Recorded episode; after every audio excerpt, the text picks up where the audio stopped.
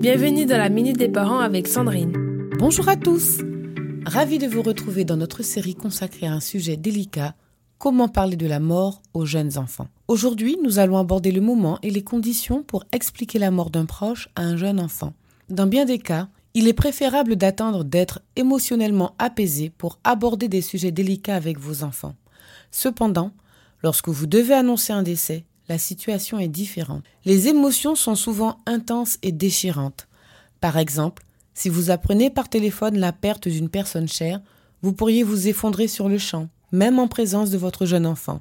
En outre, le décès d'un proche peut entraîner un tourbillon d'activités, des discussions familiales, des formalités administratives, l'organisation des funérailles, des déplacements parfois. Votre enfant observe tout cela et a besoin de comprendre pourquoi vous êtes si bouleversé. Dans ces moments difficiles, deux choses sont essentielles pour éviter de vous sentir submergé. Tout d'abord, prenez soin de vous pour être en mesure de soutenir vos enfants.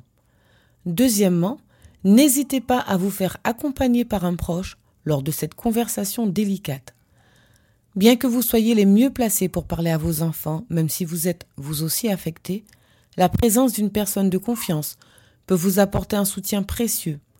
Cette personne peut être l'autre parent, un membre de la famille ou un ami proche.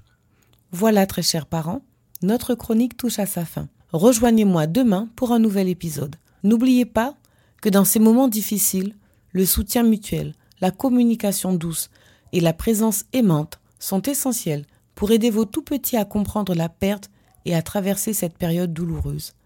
Pour plus d'informations, vous pouvez me contacter en vous inscrivant gratuitement sur mon site www.fabriquedb.com.